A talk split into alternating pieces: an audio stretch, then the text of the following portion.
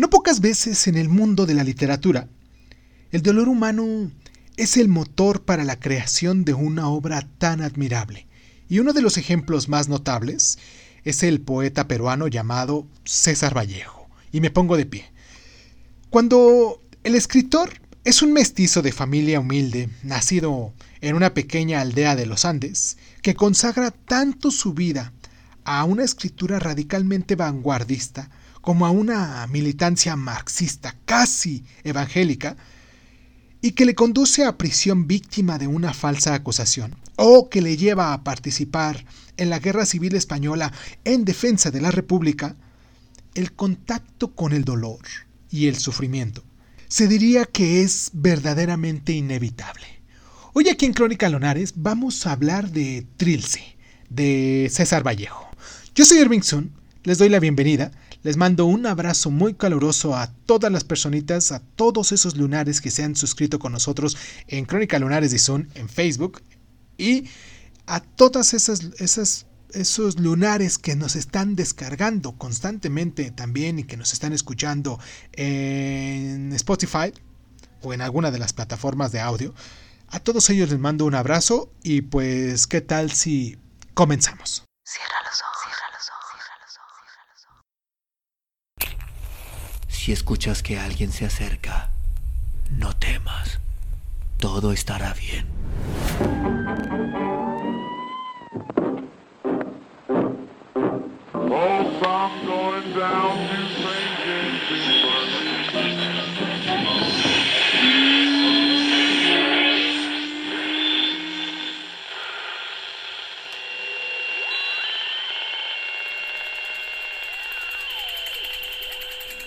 Estás escuchando, Crónica, Crónica, Crónica el lugar, el lugar donde, donde, donde entra por tus oídos. Bienvenido. César Vallejo nació en Santiago de Chuco en el año de 1892 y fue el último vástago de una familia de 11 hermanos. Y aunque destacó como estudiante, la precariedad económica hizo que su etapa de formación fuera muy dificultosa obligando a abandonar sus estudios en dos ocasiones y a trabajar para poder costearlos, lo que no impidió que acabara obteniendo el título de bachiller en letras en la Universidad de Trujillo en el año de 1915, con una tesis titulada El romanticismo en la poesía española. Estos trabajos mm, le llevaron a trabar contacto con la realidad social de su país y a conocer de primera mano el drama de los trabajadores de las minas o de los indios de sus haciendas. En su vida laboral se encaminó en la enseñanza, pero un triste incidente acaecido en el año de 1920, cuando fue acusado de encabezar una revuelta popular en su Santiago de Chuco natal y encerrado en prisión durante más de tres meses. Ahora bien, esto forjó su determinación de abandonar su tierra para asentarse en Europa. Ya en 1923 se instaló en París, donde frecuentó los círculos vanguardistas, perdón, y en 1926 fundó la revista favorable París Poema, junto con Juan Larrea y Vicente Huidobro, vinculada a las tendencias dadaístas y también surrealistas. En 1931 se afilió al Partido Comunista, lo que le provocó que tuviera que abandonar París y residir en España. Viajó tres ocasiones a la Unión Soviética para conocer de primera mano la experiencia del socialismo real, y ahí conoció al poeta futurista Maetskovsky.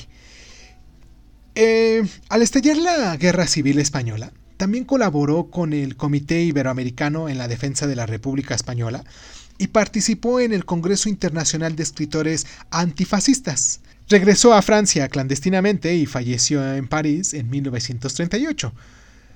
Su primera obra poética llamada Los Heraldos Negros, hecha en 1918, todavía se inscribe en la estética del modernismo y del simbolismo, bajo la influencia de Rubén Darío y Leopoldo Lugones, y en un poemario que aún posee una temática hispanoamericana, con su segunda obra, llamada Trilce, de la cual hablaremos un poquito más ampliamente hoy, hecha en 1922, publicada en España con el apoyo de José Bergamín y Gerardo Diego, dinamitó toda la poética anterior, abriendo camino a una lírica radicalmente vanguardista, y profundizó en esta vía en su, tercer libro titulado Poemas Humanos, publicado después de su muerte en 1939 y que en ella incorpora la obra escrita durante la experiencia en la Guerra Civil Española, titulada España, aparta de mí este cáliz.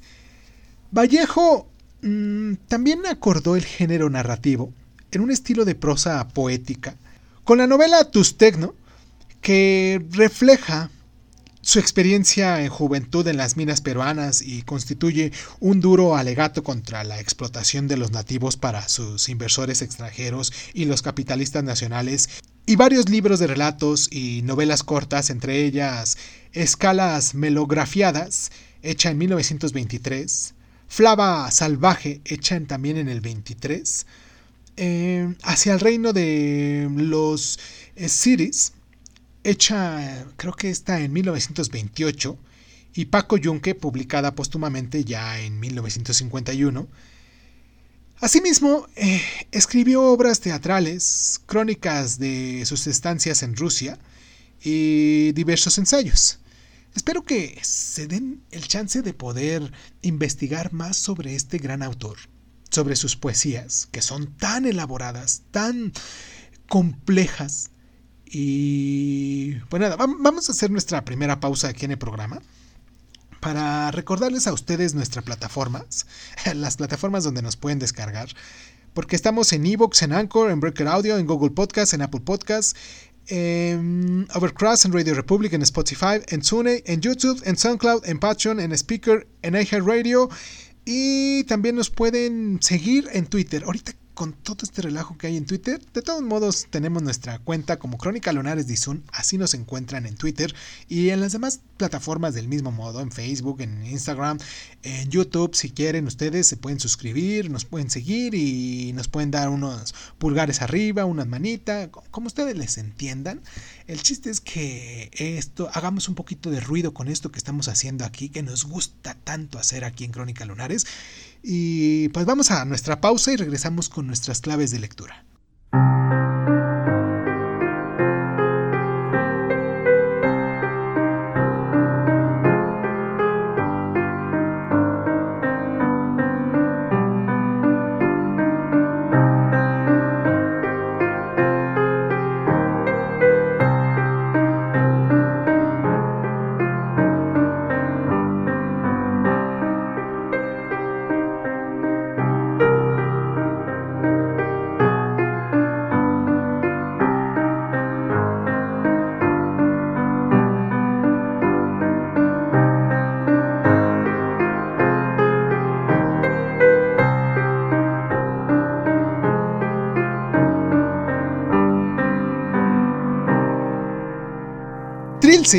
Consta de mm, alrededor de 77 poemas numerados y no titulados, con un número de versos variables pero generalmente cortos, y se trata de una obra vanguardista que se vincula manifiestamente con las tendencias poéticas más innovadoras del principio del siglo XX, lo que es el dadaísmo, el ultraísmo y el creacionismo.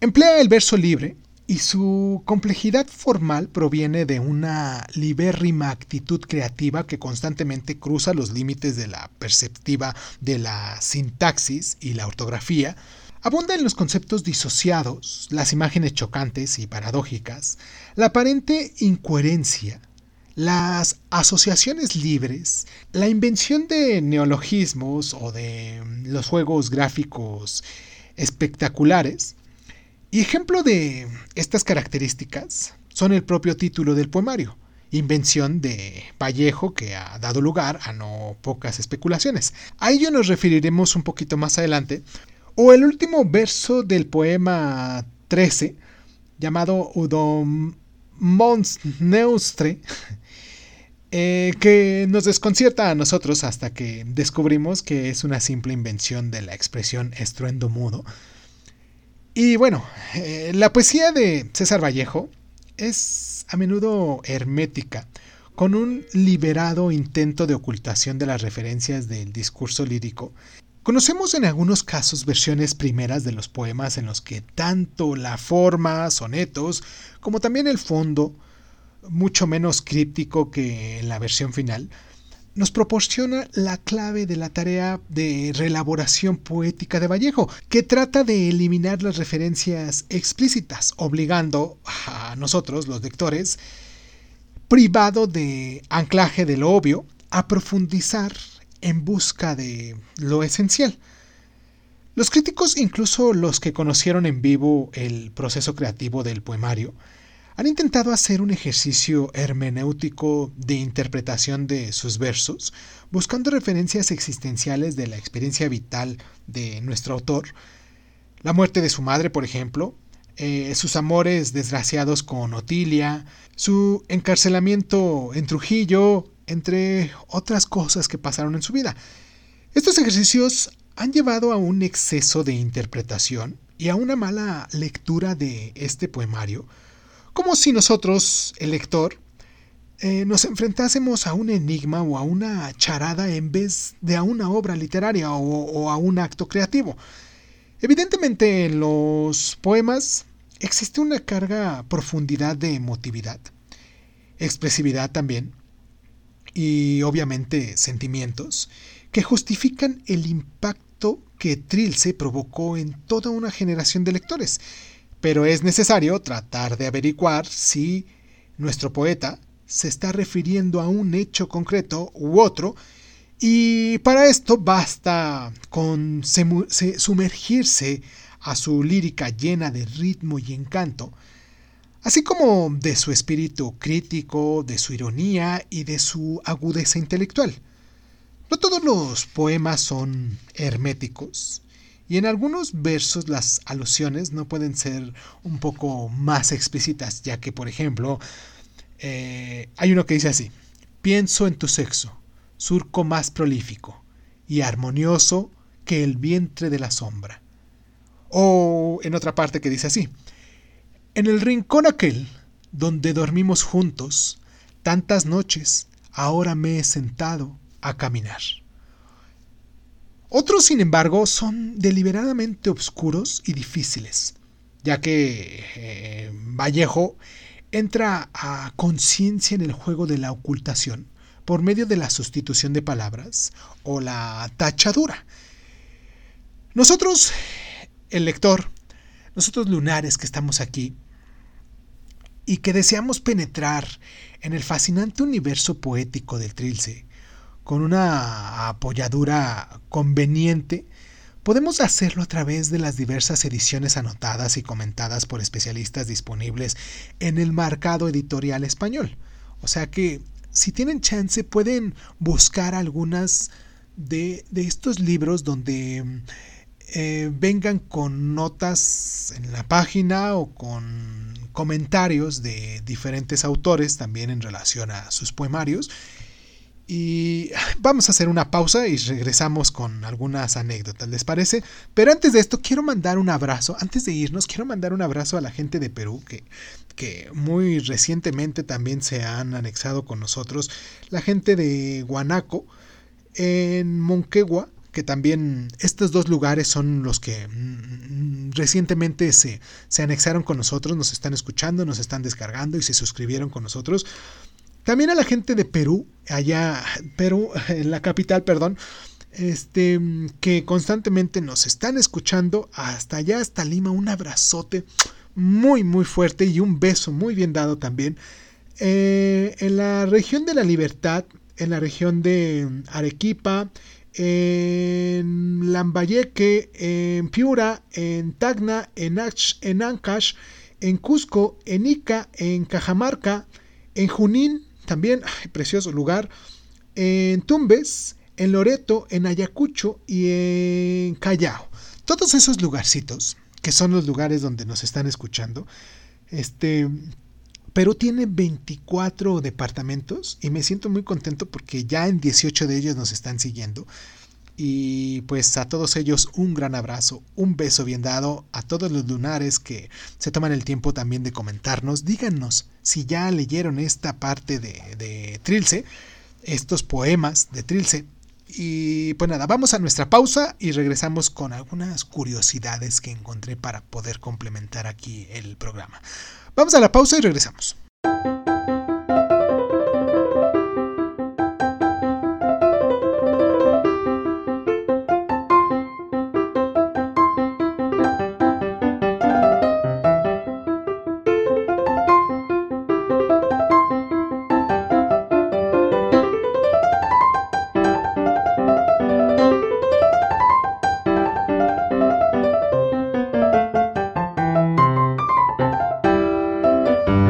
El significado de la palabra trilce, que es un neologismo inventado por Vallejo, ha dado lugar a toda una serie de conjeturas, muchas de ellas extraordinariamente eruditas. Fue el propio poeta que en alguna ocasión fue interrogado sobre ello y tan solo respondió que la palabra surgió espontáneamente cuando buscaba cómo titular su poemario y que de ella le gustaba su soronidad, Trilce. Las conjeturas que han tenido más fortuna son dos. La primera de ellas fue al precio que iba a tener el libro al ser publicado. El primer título que pensó su autor fue Cráneos de Bronce, pero fue convencido por sus amigos para cambiarlo y el impresor le advirtió que el cambio provocaría un incremento del precio del libro a 3 libras, es decir, 30 soles peruanos, al tener que sustituir las portadas y páginas en el que figurase el título antiguo. Estas 3 libras inspiraron al poeta el nuevo título.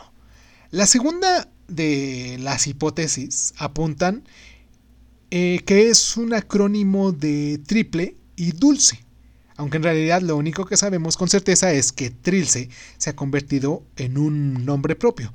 Un conocido editor madrileño, fascinado con el poemario de Vallejo, bautizó a su hija con el nombre de Trilce. Y su ejemplo ha cundido en muchas personas. Y basta con buscar en internet para descubrir a muchísimas Trilces.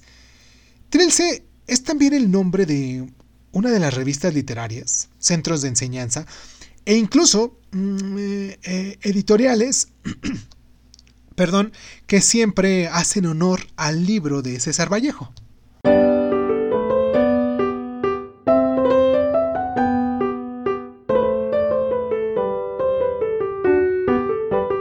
Los versos más recordados de César Vallejo, esos que toda la gente letrada conoce y repite constantemente, son estos. Me moriré en París con aguacero en un día del cual tengo ya el recuerdo. Moriré en París y no me corro, tal vez un jueves, como es hoy, de otoño. Pertenecen al poema Piedra Negra sobre la Piedra Blanca.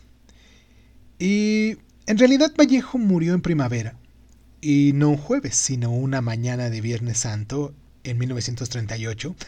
Y aunque sí es cierto que estaba en París y que llovía, en realidad la premonición de su propia muerte, según ha señalado Antenor Orrego, su compañero en difíciles días de Trujillo, en los que, mm, acusados de los actos revolucionarios de agosto de 1920, ambos se hallaban escondidos en una casa de la localidad de Manchise, se produjo una noche en la que el poeta despertó agitado y convulso, asegurando a su amigo que acababa de ser testigo de su propia y futura muerte.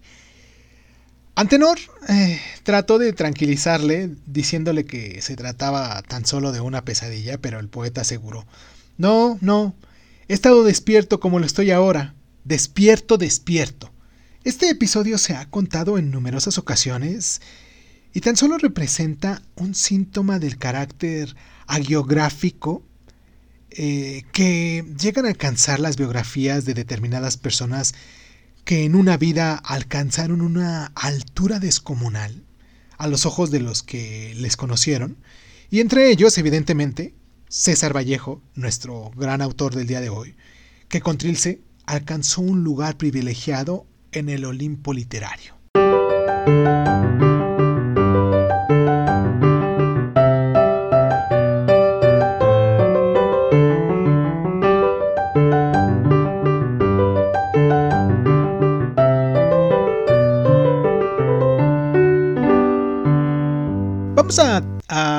Aprovechar este último bloque para eh, dar la noticia de otros dos poetas fundamentales en la literatura en lengua española del siglo XX.